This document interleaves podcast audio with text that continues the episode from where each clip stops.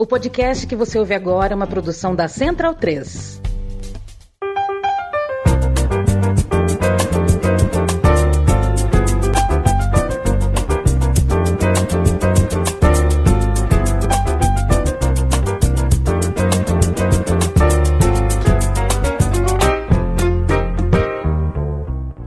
Bem-vindo, bem-vinda, amigo e amiga do podcast Meio Campo. Eu me chamo Leandro Amin. Na próxima hora farei companhia a você que escolhe nos ouvir e também a Matias Pinto, Bruno Bonsante, Leandro Stein, Felipe Lobo, todos nós, cada um com um microfone na cara. O assunto de hoje, né, Bruno Bonsante, não poderia ser outro. A Copa do Mundo de Futebol de Areia, que tá ah, estourando, sim. né? Tá muito boa, né? Você tá gostando, Bonzinho?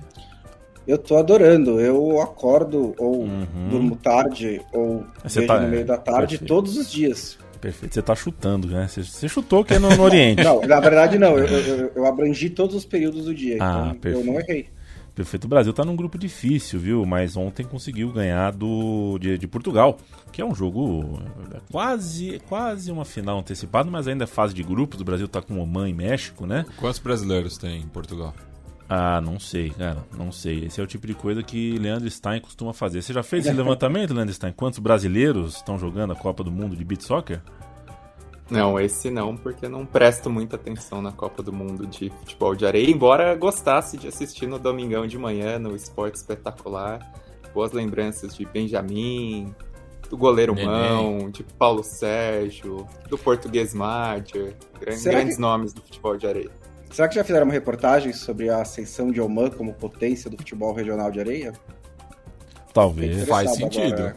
Faz sentido o Oman ser uma potência no é. futebol de areia. O que não a... falta é a areia lá.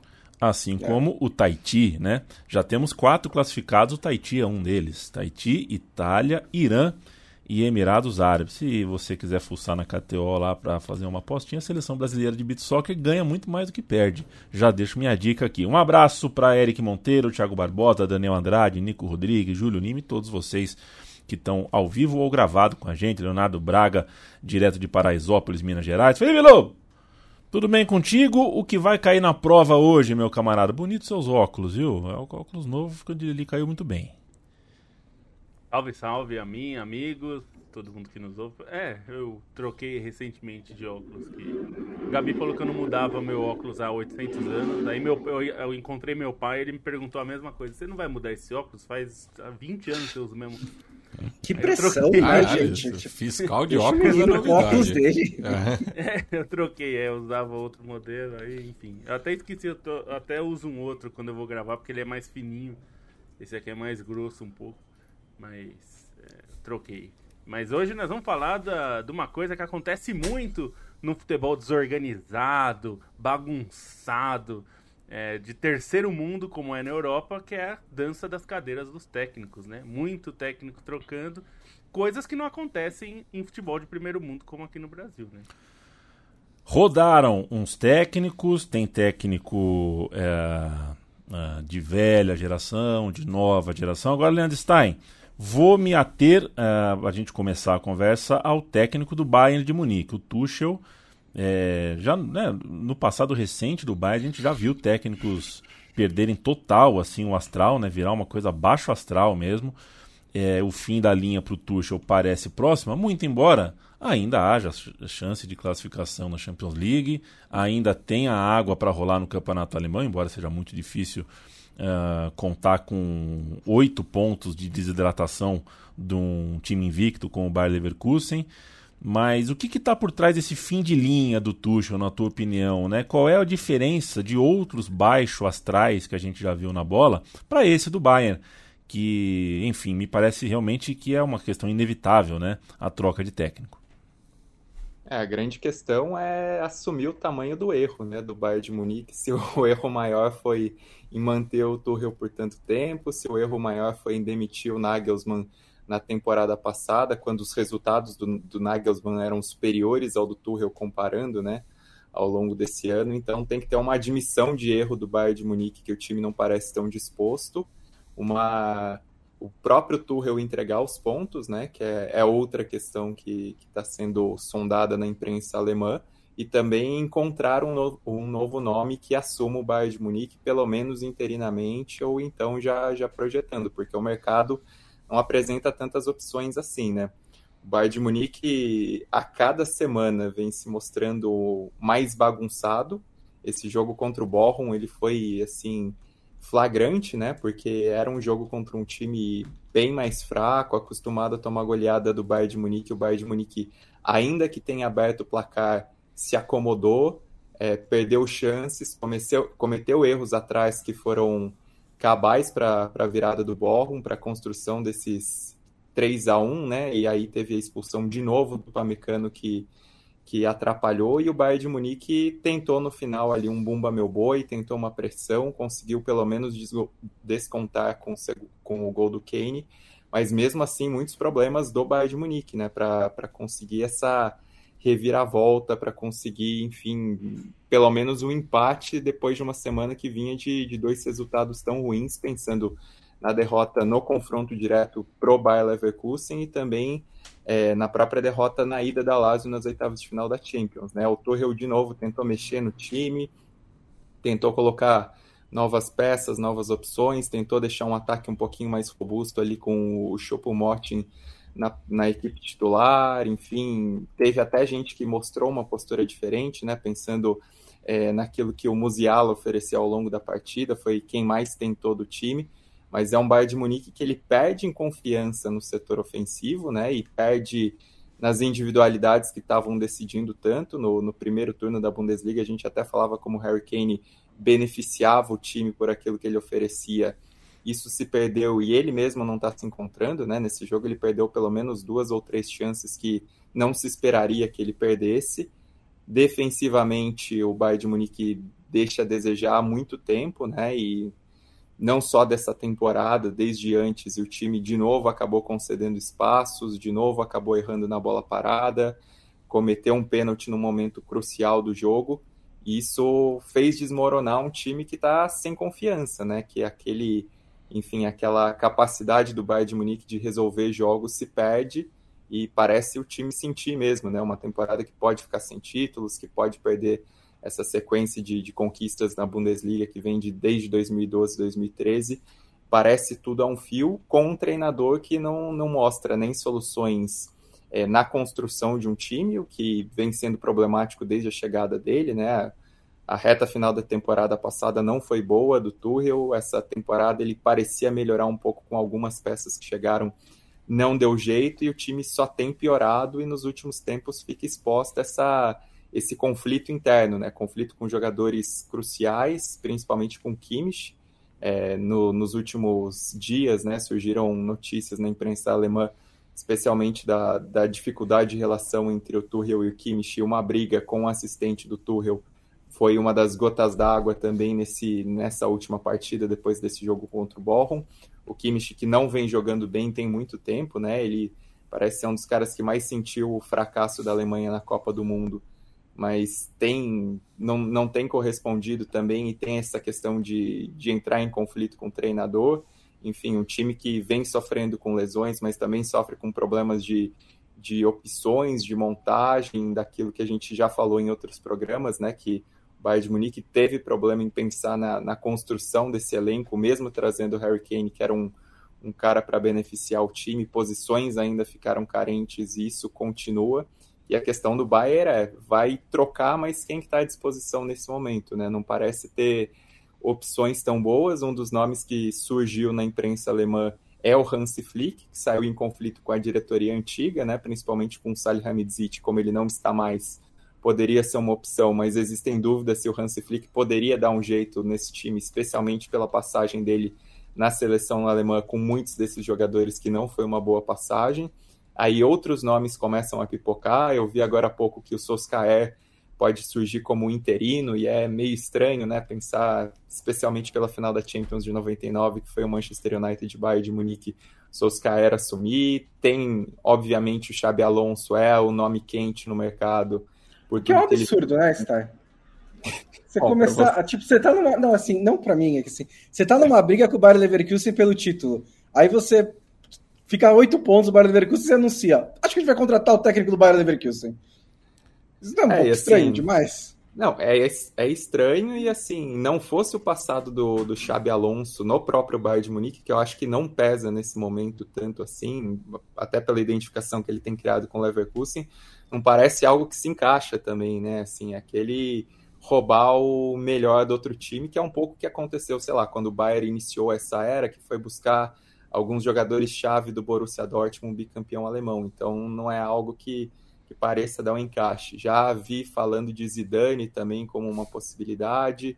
Um nome que me vem à cabeça é o Sebastian Reines, né, que tem feito um grande trabalho no Stuttgart, que chegou a treinar é, o próprio time B do Bayern de Munique, chegou a ser campeão da terceira divisão com o time B do Bayern de Munique, mas aí tem uma questão de nepotismo também, né, de colocar um cara que é filho e sobrinho de grandes nomes da história do Bayern de Munique para ser técnico e pesa também a questão da falta de experiência com Nagelsmann. Então, enquanto não tem nada claro, o Tuchel vai ficando, mas assim com um vestiário que está totalmente perdido, com um time que não demonstra confiança, com um técnico que não parece ter é, a confiança desses próprios jogadores para mudar um pouco esse status, mas que vai se arrastando, né? Vai se arrastando por uma escolha por ele que já pareceu contestável desde sua chegada, não necessariamente pelo currículo prévio dele, mas por aquilo que o time tinha com Nagelsmann, que não era tão ruim assim, que tentou uma mudança abrupta por achar que o Tuchel era uma solução e passa muito longe disso, né? Então, enquanto isso, o Tuchel vai ficando, mas com uma sequência difícil, né? Tem um jogo contra o Leipzig agora que pode complicar ainda mais esse jogo contra o Bochum, que era para abaixar a poeira, que era para tranquilizar uma, um pouco as coisas, foi pior ainda, né? Piorou tudo. É, tem umas questões pontuais em relação à situação do Bayern, né? O Goretzka citou erros individuais que vem acontecendo com muita frequência. É, você tem os problemas de relacionamento do Tuchel, erros de mercado, erros de condução do time. É, mas essa situação do Bayern também me fez pensar num, num ponto mais um pouquinho mais amplo de é, como funcionam né, assim, a, a psicologia do, de, de pessoas em uma sequência tão grande de títulos, né? É uma máquina que o Bayern construiu, que conquistou 11 títulos alemães consecutivos e que já vem dando sinais de desgaste há alguns anos, né? Assim, o Hansi Flick saiu campeão, ganhou a Trips Coroa, mas saiu com rusgas com a diretoria. É, o, o, trabalho do Nagelsmann se deteriorou em certo momento. Agora o do Tuchel também tem esse tipo de problema. E eu, eu, eu pensei que que há um, um, talvez em um primeiro momento, né, uma dificuldade de motivar os caras a ganhar a Bundesliga de novo, porque já ganharam tantas, e em certo momento, como agora, que parece, nesse momento que a Bundesliga parece estar escapando, né, um certo desespero também de ser o time que deixou escapar a hegemonia do Bayern de Munique. Então, assim, não é uma situação comum, não é uma situação que muitos jogadores na história do futebol vão se encontrar né, com frequência, de estar tá defendendo uma hegemonia desse tamanho. E eu acho que simplesmente uma hora, assim, a máquina quebra, né? É inevitável que uma hora o Bayern de Munique vai parar de ganhar esse título da, da título da Alemanha. Né? Não tem como continuar para sempre sendo campeão alemão. Era para isso ter acontecido ano passado, né? Vamos deixar isso muito claro. Se o, Borussia, se o Borussia Dortmund não entrega na rodada final contra o Mainz, o Borussia Dortmund teria encerrado essa hegemonia. Dessa vez tem o Bayern de Leverkusen como é, um, o adversário do Bayern de Munique, é, até historicamente, né, com um histórico de fracassos e tudo mais, mas que é um time que nega essa história, né, que é um time com uma força mental muito forte, que vai buscar resultados, que não se entrega, que joga um futebol fantástico. Então, nesse cenário, tá muito, tá parecendo demais, né, que o Bayern de Munique vai finalmente perder é, a, a, a hegemonia. E, e aí, quando você citou o Zidane, eu pensei que encaixa muito bem, que faz muito sentido até.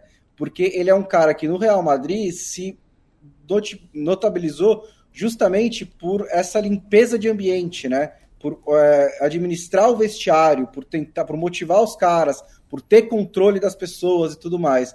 E acho que mais do que qualquer coisa é isso que o Bayern de Munique precisa, porque se você for pegar os técnicos, né, que fracassaram recentemente no Bayern de Munique, você tem ali caras de gênio tático, né, como o Nagelsmann ou o próprio Tuchel, que tem essa, essa, essa, essa veia um pouco mais estratégica. É, tentou esse cara de vestiário lá atrás com o Ancelotti, depois do Guardiola, que também não funcionou, mas acho que o Bayern de Munique nesse momento está em, outro, tá em outro ponto da sua história. E acho até que o Zidane é uma ideia interessante, né, para trazer esse, esse, peso de ex-jogador e essa habilidade de administrar vestiários. Talvez seja isso que o Bayern de Munique precisa. Talvez seja um novo técnico jovem como o Xabi Alonso. É, mas acho que é, o grande X para o Bayern de Munique não é tanto né, o que fazer na próxima temporada, mas é como terminar essa, né? Porque os nomes de interinos não animam, ele não vai tirar o Xabi Alonso do Bayern de Leverkusen no meio do campeonato, e assim, prolongar com o Tuchel vai tornar esses próximos meses uma experiência muito agradável para o torcedor, porque ali parece que já houve uma ruptura talvez é, inconciliável. Felipe Lobo, é, enquanto isso, na Itália, o que já era de se esperar, ouçam o podcast Cautiopédia, com o selo da Central 3, time bom, time ótimo do Cautiopédia. Uma, um dos integrantes do elenco se chama Caio, e ele está muito insatisfeito, sabia, Felipe Lobo, porque ele torce para o Napoli. E ele está vendo, né? Tudo que aconteceu primeiro com o Rude, agora com o Mazzari. Não deve ficar é, no Napoli. O Francesco Calzona é favorito. A gente tem também, é, indo mais para o norte da Itália, que pega o sul da França, é, ali no Mediterrâneo, né? O Gattuso, italianíssimo Gattuso, não está bem no Olympique. A tendência é que saia e saia mal do Olympique. Que tal a dança das cadeiras entre os técnicos italianos, outrora conhecidos como os melhores técnicos do mundo? Pois é, acho que até dá para dizer que continua, né? O Ancelotti está aí brilhando muito forte. Então, na ele, seleção, ele né? Tá... Seleção é... brasileira. é, na seleção é brasileira. É o da seleção, é. É, então. É, bom, uma, assim, são duas escolhas, tanto o é, o Gattuso é, quanto o Mazarri eram escolhas que nós falamos aqui, até no, no, no, no, defunto podcast com outro nome, que eram escolhas ruins. É, a gente sabia que eram escolhas ruins. É, eram nomes é, que poderiam surpreender, mas o esperado era acontecer exatamente o que está acontecendo. O Gattuso foi mal, não é um técnico que mostrou qualquer credencial para treinar um time do porte, do tamanho do, do, é, do Olympique de Marseille. É, eu acho que o Gattuso, eu entendo é, se ele tivesse voltado ao patamar de treinar um time de Série B italiana, é o tamanho que ele teria, é, mas não para um Olympique de Marseille desse tamanho. É, e, e o Mazarri, assim, era, é, é um, é um desses casos de volta estranha no tempo, né? Que o Masai fez um trabalho bom até no Napoli, lá atrás. E foi o último bom, bom trabalho dele. Ele teve trabalhos Caiu o Felipe É, Lobo Felipe pra... Lobo caiu. Mais um que. que... O que, que ele estava é. pensando, Bruno? Caiu junto caiu. com o Mazari e com o Gattuso, né? É, o Mazari era um tampão, né? voltou, né? E voltou. acho que o, o que aconteceu é que ele não conseguiu tampar, né, Lobo? Ah, não, não, não conseguiu. Só para dar um, um, é, um, currículo do Francesco Calzona, a escolha dele, ele é um técnico desconhecido, hoje ele treina na Eslováquia, mas ele tem uma história no Napoli ali, porque ele foi auxiliar técnico tanto do Maurício Sarri quanto é, do Luciano Spalletti, é um cara que tá por ali, então é, é, é um pouco uma escolha caseira nesse sentido. Mas é isso que o Vamos falou, ele chegou para o Mazarri chegou para é, ocupar aquele espaço ali nessa esperança que é muito comum no futebol, né? De olhar para o passado e achar que é uma esperança de futuro. É, e no fim o que acontece é que a gente vê em quase todos os casos é que as coisas não funcionam tão bem. Então é, não é nada surpreendente. O Napoli tem uma chance bastante grande de não ir à Champions League. Está numa situação ruim não só pela distância na tabela, mas porque o futebol é muito ruim do Napoli. Napoli empatou nesse fim de semana, é, como diriam os antigos, na bacia das almas, né?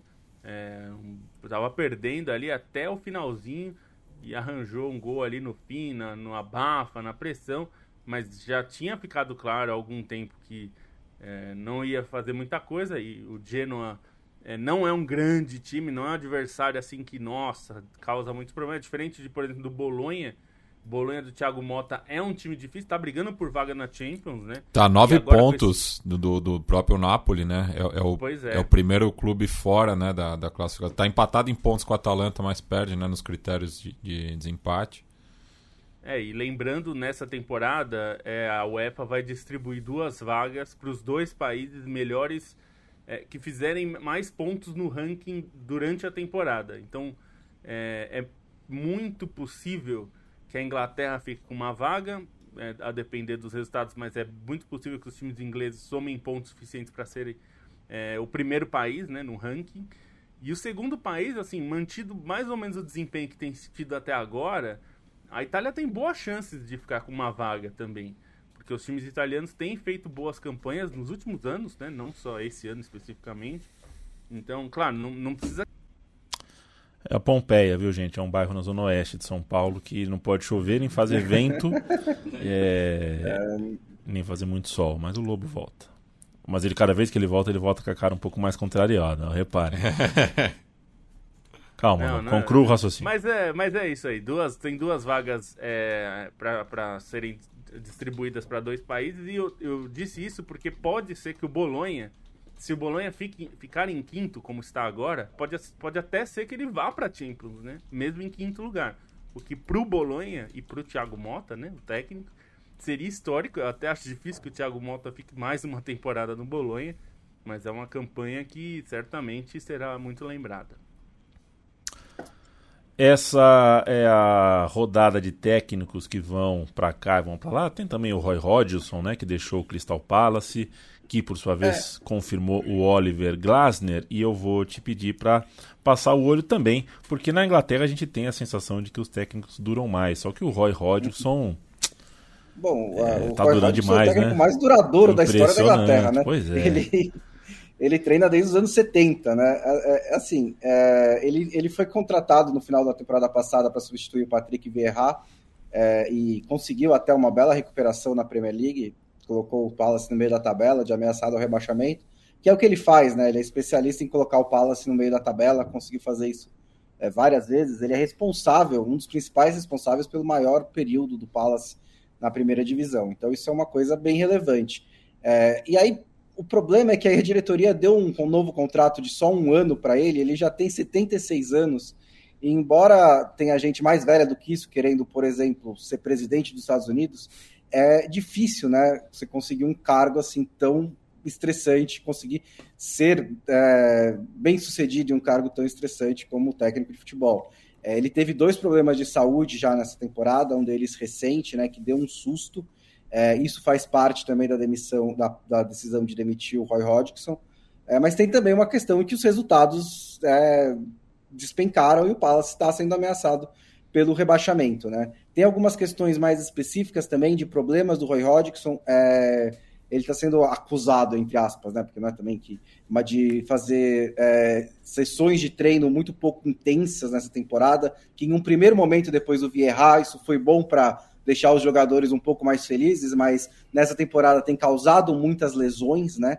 Nos jogadores. E tem uma situação com o Michael Olise, né? Que é um dos jogadores jovens mais importantes do Crystal Palace, que foi substituído contra o Sheffield United no intervalo, que estava com dores musculares. E no último jogo do Hodgson, que foi um clássico contra o Brighton, é, o, Palace estava perdendo por 3 a 0 no intervalo. O Hodgson botou o Olise no, no, no, começo do segundo tempo, deu 10 minutos, o Olise sentiu, sentiu uma lesão, teve que ser substituído e deve passar dois meses fora, né? Então, questionando por que, que ele arriscou um jogador tão importante num jogo que estava claramente já é, resolvido. E também, assim, é, o, o, Palace, ele está sempre num dilema, né? Ele está sempre é, em conflito com si mesmo, porque ele tem uma fórmula para continuar na Premier League que funciona, que são técnicos como o Roy Hodgson e jogadores experientes e um estilo de jogo sólido, mas não muito emocionante, e ao mesmo tempo ele sente a ânsia de tentar um pouco mais. Então, por exemplo, ele contrata jogadores como o Matheus França, que é um jovem que precisa ser desenvolvido, e outros garotos, mas o Rodgson não coloca eles para jogar, porque o Rodgson tem a receita dele para ficar no meio da tabela da Premier League e costuma funcionar. Então, também isso foi um, um, um ponto de atrito entre os dois. É, o que eu achei interessante da contratação do Oliver Glasner é que desde o Sam Allardyce lá atrás, né, depois veio o Roy Hodgson, o, o Palace ele fica nessa de tentar treinadores da, da, da linha do Allardyce ou do Roy Hodgson, que são velhos treinadores de estilo inglês, e arriscar com jovens de muito de, de potencial. Né? O Frank de Boer não tinha tanto, né? mas tentou também o Vieira. O Oliver Glasner, ele tá um pouquinho mais no meio do caminho, né? Porque ele é um treinador mais moderno, ele é mais jovem, mas ele, de todas essas tentativas, é de longe o mais experiente, né? Um treinador que ganhou a Liga Europa com o Eintracht Frankfurt. Então eu acho que pode ser um meio termo interessante de alguém mais cascudo, mas que ao mesmo tempo pode dar ao Palace uma situação, um, um futebol, um, um, horizonte um pouco mais longo. É, também conseguir resultados, também desenvolvendo jovens, jogando futebol melhor. O que está claro é que estava na hora já do Rodgson, né? Ele, se, ele se, chegou a se aposentar, ele voltou a treinar o Watford, aí ele aceitou resgatar o Palace, mas está na hora de, do, do, velhinho descansar um pouco também, né? Ele pode até talvez pegar algum trabalho de diretor, um, um trampo um pouco mais menos intenso do que a Premier League, mas ele tem que se cuidar um pouquinho também. É, dois, dois sustos de saúde assim em um ano é bastante. Roy Hodgson ou Felipão? Felipão, né? Felipão. Vamos falar um pouquinho. Só um deles foi campeão do mundo, né? Perfeito. é, falei do Felipão, vamos falar um pouquinho de futebol brasileiro, né? Palmeiras e Corinthians fizeram um, um, um talvez numa, um fim de semana de muitos clássicos com muitos gols, né? É um jogo bem maluco, né? O Corinthians é, ficou nas cordas a maior parte do tempo no fim da partida, com dois a menos, com um jogador de linha no gol, conseguiu o empate. Acho que esse empate se assemelha àquele gol do Ronaldo Fenômeno, quando o Ronaldo, em Presidente Prudente, que o Ronaldo Fenômeno também um Palmeiras e Corinthians, né? o Ronaldo faz o gol e o alambrado cai de tamanha euforia da torcida do Corinthians com o gol do Fenômeno que é o tipo de jogo que é uma empatória, né? É, é um empate. Mas para a história fica é como é fica com uma vitória. Teve também Fortaleza 3, Ceará 3, Vitória 3, Bahia 2, Vasco 4, Botafogo 2. Ô, Thiago Nunes, explica melhor essa história aí. E também teve Atletiba, que terminou empatado 1 a 1 Que tal, Matias, o fim de semana de clássicos pelo Brasil? Pois é, tivemos bastante emoção aí no, nos clássicos, né? Muitos gols de norte a sul do Brasil, lembrando todos válidos pelos estaduais, né? Inclusive é, no Ceará e na Bahia, né? É, não, não, são pela Copa do Nordeste. É, falar, né? De, acho que o, o que eu vi mais atentamente foi Vasco e Botafogo que foi um jogo também muito doido assim, mas mostra né, que o Vasco hoje tem três pilares é, importantes para sua recuperação, que todos estrangeiros, né, o, o Dimitri Payet, o, o Ramon Dias e o Vegete, né, é, com, com, os dois em campo e com o comando do Ramon Dias, o Vasco tem conseguido né, ser mais consistente. É, ter, o, o, Ramon Dias está com um aproveitamento muito bom nos clássicos, né, algo que, que o Vasco estava é, perdendo um pouco é, nos últimos anos. É, e em relação ao Botafogo, tem né, esse é, retrospecto favorável. Foi um jogo interessante, assim, né, pensando no momento dos dois clubes, né? O Botafogo tem aí essa decisão na quarta-feira, né? Contra o Aurora, tendo que subir lá em Cochabamba é, e o clima não é bom, né? Ainda segue com muitos dos problemas do final da temporada passada e o Thiago Nunes acabou expondo isso, né? É, de uma maneira é, não sei, errou o cálculo, né? No mínimo. No, no, no meu ver, né? Dizendo que os jogadores estão pedindo para ficar de fora, né? Para ter um rodízio para não jogarem por conta. me fora dessa. É, por uma carga negativa é. É, ainda remanescente de 2023, né? Enfim, o Vasco não tinha nada a ver com isso e venceu o seu rival é, no, no Estádio Olímpico Newton Santos. Né? Vitória e Bahia tivemos né, uma, vi, uma virada no finalzinho também, né? o Vitória também né, precisando dessa moral, é, voltando aí para a Série A depois de um bom tempo, o Bahia mais endinheirado, enfim, mas no Barradão com torcida única é, deu um triunfo do Leão. É, mas queria é, falar sobre é, o Atletiba, né? Que infelizmente não vou me atentar ao que aconteceu em campo, empate em, em, um gol, mas em relação à punição generalizada por parte do Ministério Público do Paraná, ainda é, em relação àquela partida contra o Cruzeiro é, na reta final do Campeonato Brasileiro, no Durival de Brito é, no qual teve aquela briga campal, né? A torcida do Cruzeiro invadiu o campo, a do Curitiba reagiu, fez o mesmo, só que daí todos os integrantes de duas organizadas do Curitiba, né, a Império Alviverde e a Dragões Alviverde, é, foram punidos, né, e não podem frequentar é, o, o, os estádios em nenhuma parte do Brasil, sendo que tanto a, as organizadas quanto o clube estão fazendo, estão é, auxiliando a justiça né, para é, reconhecer o, o, os infratores, mas daí está tendo essa punição generalizada e o Ministério Público está lavando as mãos. Diz que vai ser a, a punição generalizada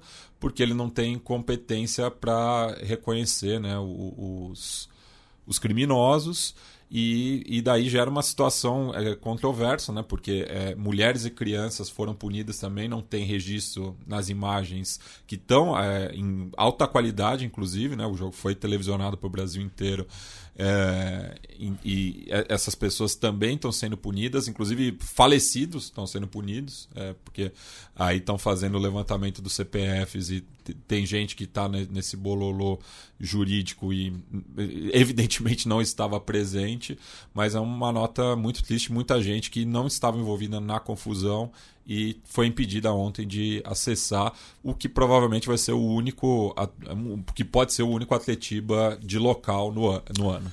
No estado em que um camarada que se o caudilho, né, de um dos clubes, não dá para chamar nem de presidente nem de dono, mas dá para chamar de caudilho ou de outras coisas. É, que se fosse, se... fosse em outra região era coronel. Coronel, é. exatamente. Que já foi inclusive banido do futebol, né? Já foi banido. No, caso, no caso o Ivens Mendes, ele foi Sim, banido do 1, futebol. 0, 0. É, mas aí depois aí faz recurso, vem para cá, vem para lá. O futebol brasileiro a gente sabe bem como é, os anos 90 em especial. Aí tá aí. É, falando de torcida humana. É esse que bate no peito, fala sobre torcida humana, parabéns à polícia e tudo mais.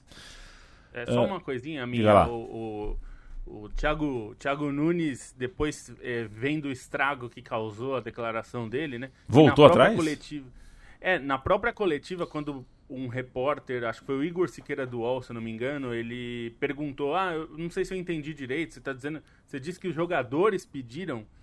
E aí ele, ele, ele é, respondeu de uma outra forma, deixando a entender que ele é, que tirou os jogadores, assim. Então, que na verdade esse estão pedindo seria numa, numa, num sentido assim de que ah, essa situação está pedindo isso, não que os jogadores estariam pedindo eles mesmos. Mas claro, o estrago já estava feito.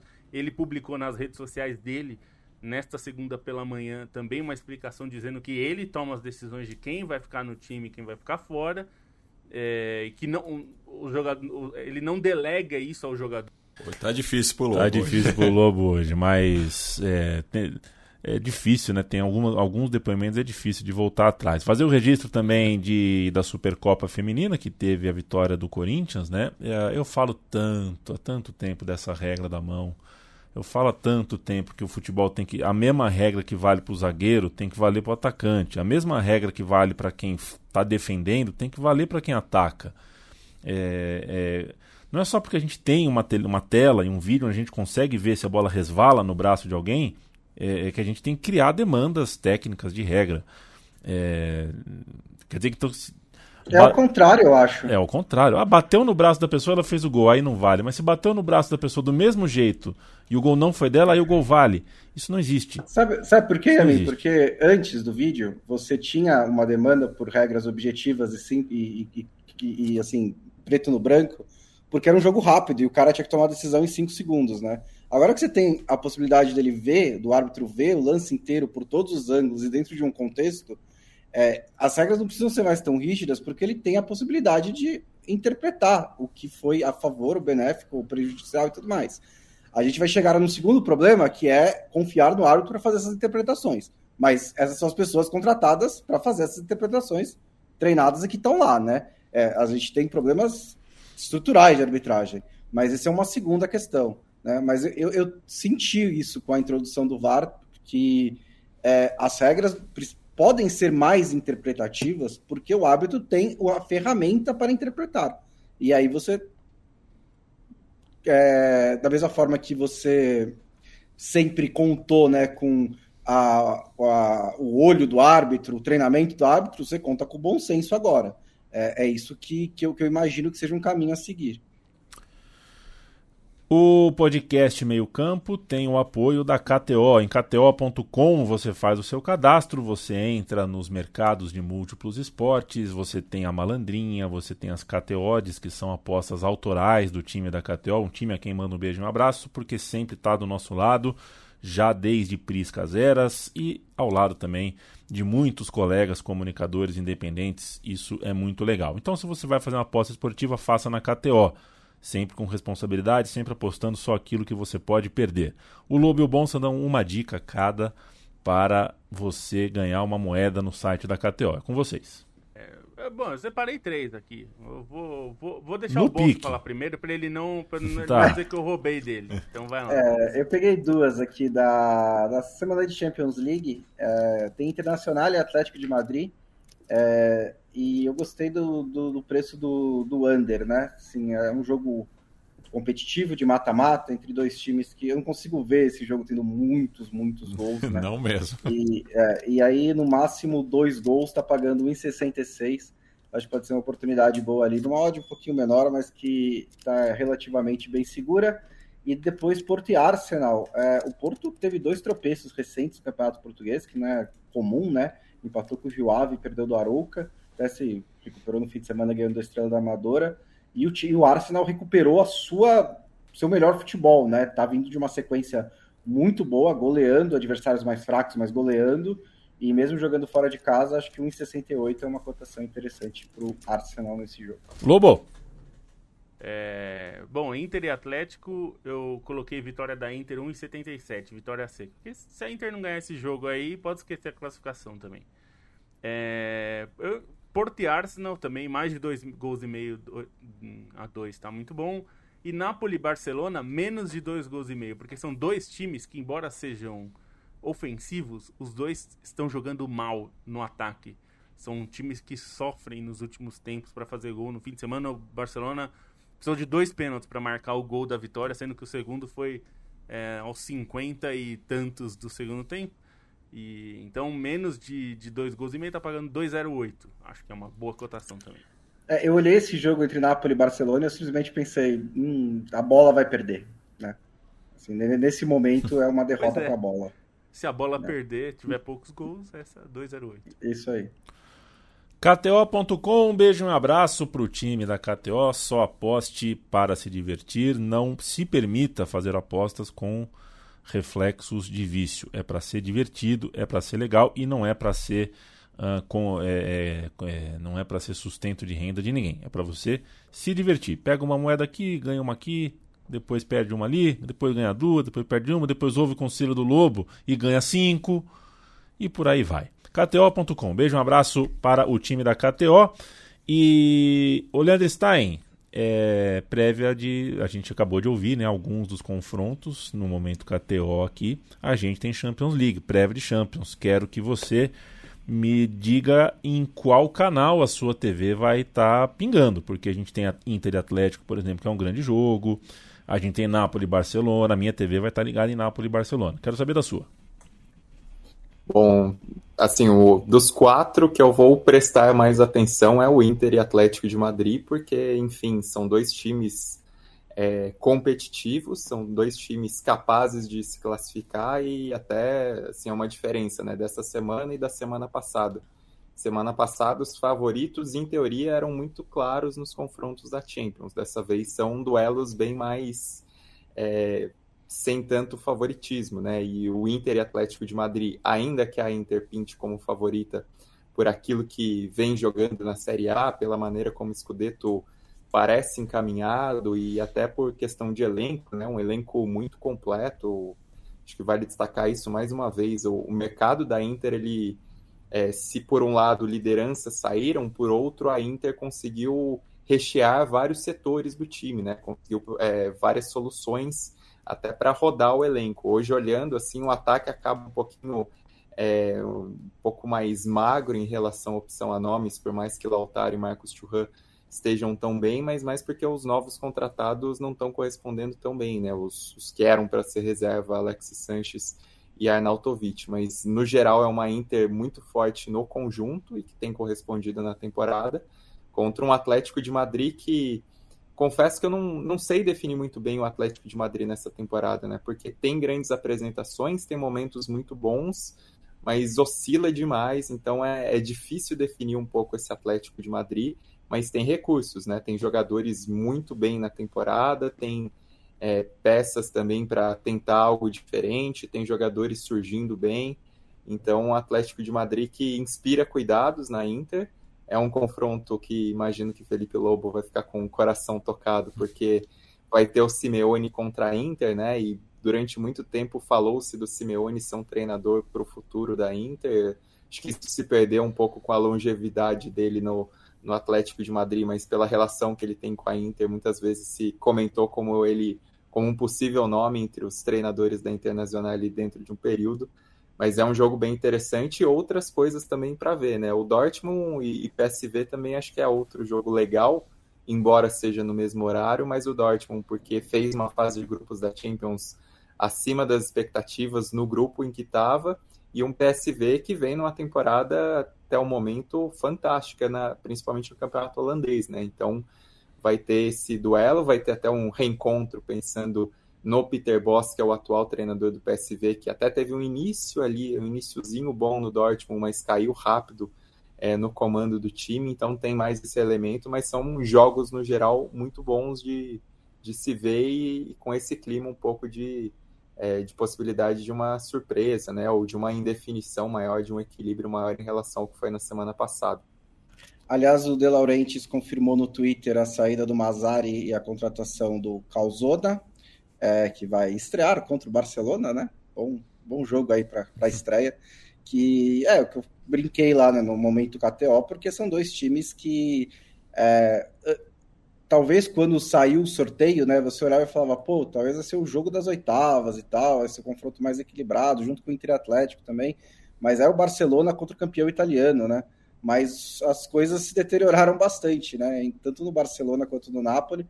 O caso do Napoli não é nem que se deterioraram, elas não se recuperaram, né? Vocês era até previsível ou compreensível que tivesse uma certa ressaca no começo do ano, depois de uma temporada tão mágica, mas o Napoli não conseguiu dar a volta por cima, né? A gente já falou bastante das questões do Napoli, trocou o treinador também, é, que saiu por problemas ali extra-campo, né? O, o Lobo cantou essa bola teve... do Mazari é, também aqui. E, é, não, mas o Mazari era. É. Né, o Mazari foi, foi, foi, uma, foi, foi, um dia divertido quando o Mazari foi contratado pelo Napoli. Eu dei bastante risada, porque eu não conseguia entender. Né? E o Barcelona tá num fim de feira danado, né? Assim, o Xavi já o que vai sair, o título espanhol não vai rolar. É, tem a Champions League aí, mas não mostra nenhum futebol que se assemelha ao de um campeão europeu. Então, é um confronto que acho que foi bastante desidratado, né, desde o sorteio, que é uma pena, mas talvez ainda pode, pode ser interessante, né, né mas é, não, não, não, não vai colocar frente a frente dois times em ótima fase, dois times voando como a gente esperava. Perfeito. Eu quero mandar um abraço para o Guilherme Kunzlat, fazendo experimento do meu doutorado escutando meio campo. Veja você é, aonde chega, né? É, eu espero não estar tá atrapalhando, viu? Experimento do quê? Pois é. É, depende do tema, do pode ser perigoso, do... né? É, pois é. Aí o, o Yamin fala alguma coisa, aí Uma o cara derruba o ácido ali, sei é, lá, é. né? O Diego me pergunta se eu prefiro o Bonamigo ou o Estevão Soares. Estevão Soares. É, João Paulo Borgonov, eu queria ter te visto, viu, sexta-feira. Infelizmente é, não consegui vê-lo. Um abraço para você. Ele pergunta para mim como eu acho que vai ser o pedido de casamento do Travis Kelsey para Taylor Swift. Primeiro, é, é, o Travis, o Travis é o, é o jogador, né? É o jogador.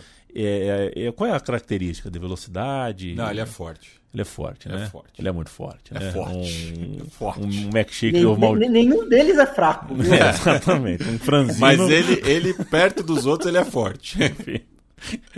Assim, eu acho que isso é uma oportunidade desperdiçada gigantesca se não for no telão do estádio, né?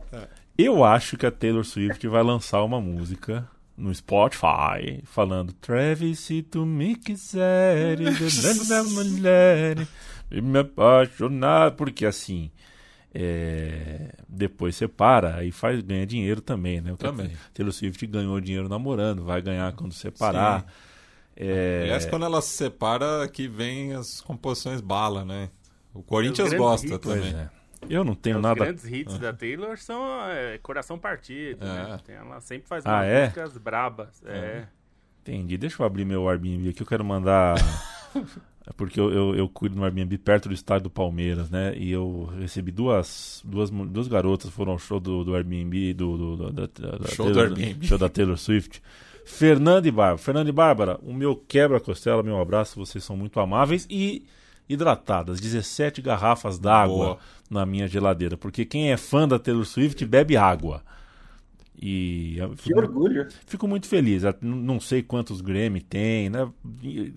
Não consigo entender como as músicas da Taylor Swift não, não tocam em mim, porque é, eu não vou atrás das você músicas não, da. Você não é uma mulher adolescente, né? É. Ah, mas. Tem a... pouco a ver com isso. Tá, mas as músicas da Ludmilla chegam em mim, eu não procuro, entendeu? Por que, que a das Taylor não chegam? Mas enfim, é. o fato é que é, é, é eu gosto mesmo sem conhecer direito a música, gosto da Taylor por causa da, da, das fãs e fico muito feliz que ela esteja cuidando da hidratação de toda uma geração. Agora, Felipe Lobo, chegou aqui durante a nossa gravação um e-mail da editora Globo, prestação de contas Leandro Pereira e a mim.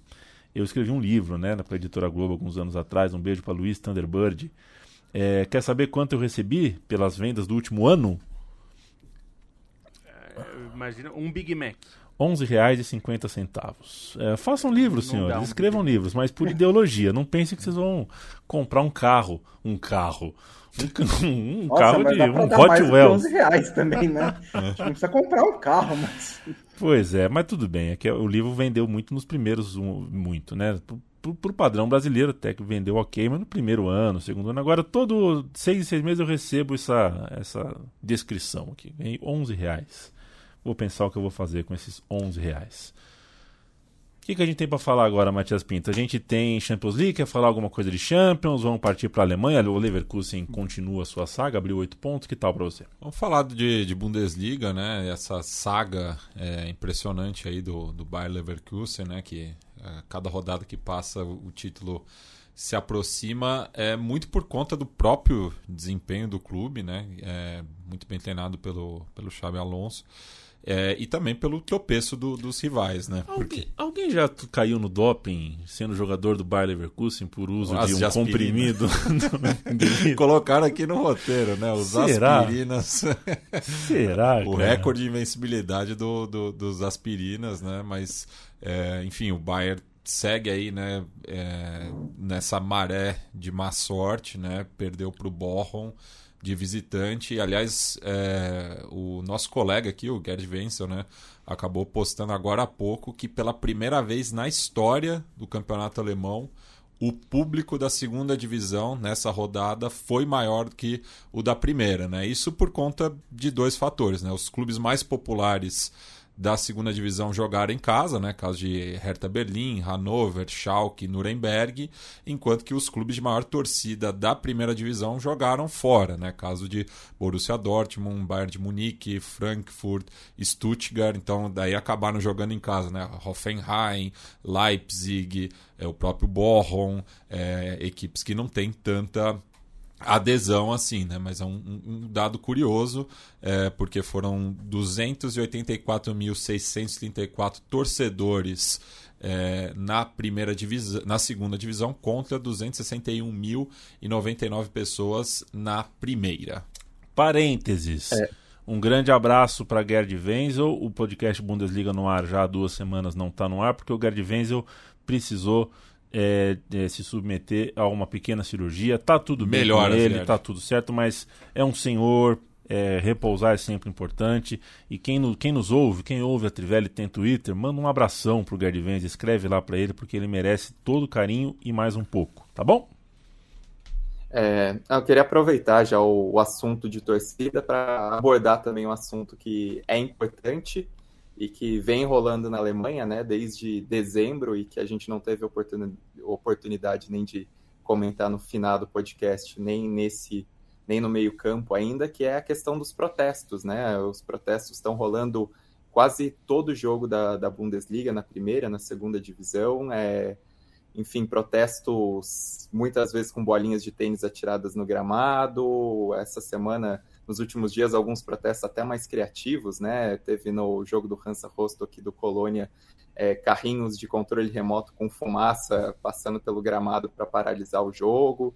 É, num jogo do Hamburgo também teve um cadeado prendendo é, a trave, um cadeado de bicicleta cuja senha era 50 mais um para fazer uma uhum. referência. Acho que é, é, um assunto interessante porque, é, enfim, algumas informações estão desencontradas quando muita gente comenta e é legal esclarecer. Né? Em dezembro, a DFL, que é a liga alemã, né, que organiza as duas primeiras divisões, ela fez uma votação entre os clubes para aprovar uma venda parcial dos direitos televisivos para uma empresa é, externa, né? mais ou menos no modelo como aconteceu na Espanha com a CVC, como aconteceu na Ligue 1, é, para vender 8% da, das receitas de mídia, né? É, para 8% do, do, do valor de mídia para uma nova empresa, que essa empresa iria comprar, iria injetar um bilhão de euros nesse momento para a Bundesliga e ia ter durante 20 anos direito a 8% das receitas de mídia, um pouco para ter um investimento, uma injeção de dinheiro agora, para que os clubes é, aumentassem o investimento no setor multimídia, na própria estruturação, na própria infraestrutura dos clubes, para buscar acordos de TV melhores e diminuir a diferença em relação é, ao, que existe, ao que existe principalmente com a Premier League. Né? Os valores de receitas da Premier League são exorbitantes comparado com as outras ligas é, da Europa continental, mesmo a Alemanha, a Espanha, enfim. E desde então, desde dezembro, esses protestos começaram, feitos pelos torcedores, né, por um temor é, da maneira como essa, esse, esse novo dono do, de, de uma parcela dos direitos de TV pode interferir nas decisões internas da Bundesliga, né? Como o horário de jogo, enfim, é, botar em horário é, que os torcedores alemães não estão muito acostumados e pesa muito, né? A voz no estádio na Alemanha pelo público, pelo engajamento, pela cultura de arquibancada que existe. É, segundo uma, é, uma pesquisa feita pela revista Der Spiegel, 72% dos torcedores que frequentam a arquibancada são contra essa, essa venda de direitos exatamente pelo temor de, de afetar os horários, enfim, a, a afetar a soberania é, da Liga Alemã e dos clubes em relação ao que decidir da transmissão do campeonato. No total, considerando também aqueles que costumam só ver por televisão, são 62% dos torcedores é, que são contra. E entre essas empresas interessadas, né, algumas delas têm fundos questionáveis. Uma que estava na corrida era a chamada Blackstone, um fundo de investimentos que tem participação, é, alegações de participação do, do Fundo Soberano da Arábia Saudita dentro da, da sua estrutura financeira, e era um dos mais. dos protestos se voltavam contra isso. E esse Blackstone acabou saindo da disputa. Outro que continua é, com interesse mais enfraquecido também pelos protestos é o CVC, né, que é baseado em Luxemburgo, tem essa relação com a Liga e com a Ligue 1, mas tem acusações de, de corrupção.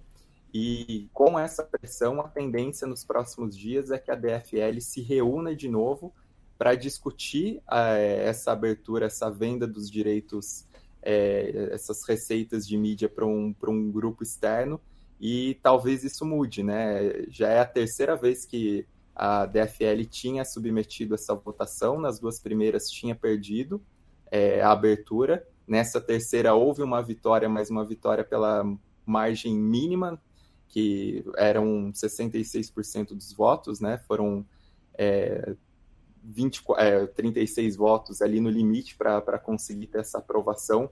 E agora, com os protestos todos, com clubes é, publicando cartas pedindo para que a votação ac aconteça de novo, com jogadores incomodados é, com essas paralisações, e mesmo com denúncias né, de que, sobretudo no, no caso do Hanover, o Martin Kind, que é o, o acionista majoritário, ele deveria ter votado conforme a, a decisão do clube social seria contra essa abertura, mas ele, em teoria, votou, votou a favor. Então, existe uma contestação até sobre o, o voto secreto dessa eleição, a, a legalidade disso e a, o próprio respeito aos 50 mais 1, né? aquela regra, aquela regra que o, o poder dos clubes sobre, soberanamente tem que ser das associações e não dos donos. Existe toda essa possibilidade de revisão uh, dessa votação e dessa abertura a esse investimento em relação à mídia. Então, semana, dias muito importantes no futebol alemão. E, enfim, é, é bom esclarecer porque estou vendo algumas discussões, às vezes, que são um pouco erradas, que falando que a Alemanha já vendeu, a DFL já vendeu esses direitos e ainda não vendeu, que a DFL, na verdade, ela está aprovando é, entrada de investidores estrangeiros para os clubes. Isso não tem nada a ver, porque os clubes podem ter investidores estrangeiros desde, desde que respeitem a regra 50 mais 1, né? Por exemplo, que tem o, o Hertha Berlim é da 777, uh, ah, o próprio Red, o, o RB Salzburg é da Red, Bull, que é uma empresa austríaca. Leipzig. Munique 60 tinha dono jordaniano, então é bom esclarecer isso e mostrar como os protestos nas arquibancadas e esse envolvimento das torcidas, ele muito provavelmente vai é, é, vai provocar uma mudança sensível nessa, nessa decisão tão importante tomada em dezembro, que visava dar uma injeção de dinheiro para os clubes e tentar tornar a Bundesliga mais competitiva, olhando para o cenário continental, mas que os torcedores na Alemanha eles querem ter essa soberania de voz, querem ter a voz respeitada. Eu fiquei pensando como deve ser difícil achar um grande fundo de investimentos sem participação da Arábia Saudita e ou acusações de corrupção, né? Boa sorte. Per. É, pois é, é, Eu ia só lembrar que isso é foi o que aconteceu aqui no Brasil, no, na, no grupo do Forte Futebol e naquele União também, enfim, que é um Forte Futebol B, né? É, os dois venderam 20% dos seus direitos de TV pelos próximos 50 anos para um fundo e todo o dinheiro que entrar, eles ainda a gente está nessa. A gente, um, um, momento a gente vai falar com mais calma, quando estiver mais perto do brasileiro, a gente fala, porque vai ser o último ano do contrato atual. Mas enfim, não teve liga no Brasil ainda. A gente está tendo uma basicamente dois, é, dois clubes dos 13 dividindo, vendendo direitos de TV. É, mas um deles vendeu já os, vendeu os direitos para um fundo pro, e o fundo vai receber tudo que os clubes ganharem nesses próximos 50 anos, que é muita coisa. Então, isso é uma coisa controversa. E aqui no Brasil, meio que os clubes foram aderindo a isso. É, teve bastante discussão, mas você vê que lá fora já deu muito problema na, na Espanha, como o Stein falou, isso virou motivo de muita discussão, né? É, lembrando que Barcelona, Real Madrid e Atlético, não, não lembro se era o Atlético ou o Atlético Bilbao, eu lembro que três times bateram o pé, né? Que falaram... É, era Atlético e Bilbao. Atlético Bilbao. Atlético Bilbao. E o Osasuna não também. Vender. Não quiseram vender, não quiseram vender. Não, não era nem de virar SAF, né? Mas de é. não vender para para CVC, né? Que não é a de viagem, é um grupo de investimento. Enfim, e você vê que na Alemanha talvez seja a única das grandes ligas que o torcedor tem uma voz. Não vou dizer que ela é sempre respeitada, porque a gente sabe que isso é uma disputa de poder, mas onde ela é ouvida. Nos outros, mesmo aqui no Brasil, na Espanha, na Inglaterra, na Itália, na França, os torcedores basicamente só gritam pro vazio, né? Porque os dirigentes não olham muito para isso. Na Inglaterra ouviram na Superliga, né? Foi é verdade. O, foi o começo, foi o começo do fim ali naquela semana, quando os torcedores ingleses se rebelaram. Mas aí não foi bem uma voz, né? Foi uma. Foi uma, foi uma revolta, foi uma, uma é, insurreição. Uma revolta, uma é. insurreição e que teve uma participação importante, que foi os políticos ingleses, britânicos, né? Aproveitaram é, para ganhar né, é, tração ali e, e, acabaram criando legislação específica para isso. O que foi muito bom para o futebol inglês, mas. E começou. Tinha uma vontade política ah. que não, não ouvia em outros lugares, né? E começou pelos donos do Chelsea e do Manchester City que não estão no futebol para ganhar dinheiro, estão para ganhar popularidade, né? Então, quando o, o, o, povo se revolta, não faz muito sentido eles continuarem em frente. Tal qual o PSG, né? Que também não entrou Tal qual nessa, o PSG que também não entrou nessa. Tá mais pela popularidade e política do que pela grana. Exato. Senhoras e senhores, este foi o podcast Meio Campo do dia 19 de fevereiro de 2024. A gente volta toda segunda É, e toda sexta-feira com um episódio novo, primeiro gravado, depois cai no seu tocador preferido de podcast. Quer saber de uma coisa? Toca também no seu tocador uh, menos preferido, né? No, naquele tocador que você não gosta, cai também. Tá lá também o podcast Meio Campo. Conte para os amigos que a gente está aqui. A gente faz isso com muito carinho e fica muito feliz de ter a sua companhia por essa hora, hora e pouco. Apoia a Central 3 em apoia.se barra Central 3. Assista Felipe Lobo no canal Próxima Fase dentro do YouTube. É, ouça o DJ Matias por aí. E... Aliás, ah. esse sábado, no Sol e Sombra 1, Rua Santa Madalena 250, vai ter a, a oitava edição da Colab FC, que é uma feira de futebol independente, com as editoras Delivra dos Livros Errantes, Dolores Editora, Editora Grande Área, Ludopédio, as marcas Camisa 14, Casual Football e Ghibli e também as artes dos Gols Ilustrados e do Let's Go Tattoo. Entrada franca, eu começo a discotecar lá pelas duas da tarde, mas o evento começa às 10 e vai até às 18 horas, próximo ali dos metrôs Brigadeiro e São Joaquim. Matinê, então, né? Matinê. Matinê. E um abraço para Leandro e para Leandro Stein. É, Quarta-feira lá para as 11 da noite chegará um, uma mensagem no seu WhatsApp, Leandro Stein. Hoje é, é, semana de Taubaté contra São José e que Deus nos proteja. Um beijo.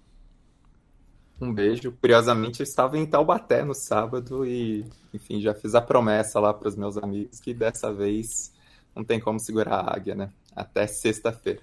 Valeu, gente. É sempre um prazer. Tchau, tchau.